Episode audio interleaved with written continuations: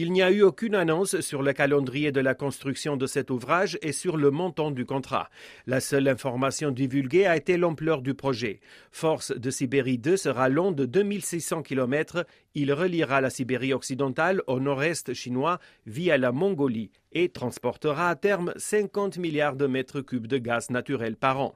Ce gazoduc symbolise la nouvelle stratégie de Moscou de réorienter vers l'empire du milieu le volume de gaz que les Européens ne veulent plus en raison de l'invasion de l'Ukraine. Vladimir Poutine a promis que son pays sera capable de livrer à terme à son voisin 98 milliards de mètres cubes de gaz par an via ces gazoducs. Mais les projets du président russe se heurtent à la réalité. Concrètement, ces volumes de gaz ne pourront pas être disponibles dans un avenir proche. Selon Didier Julien, expert en ressources naturelles, il faudra entre 5 et 10 ans pour construire ce nouveau gazoduc.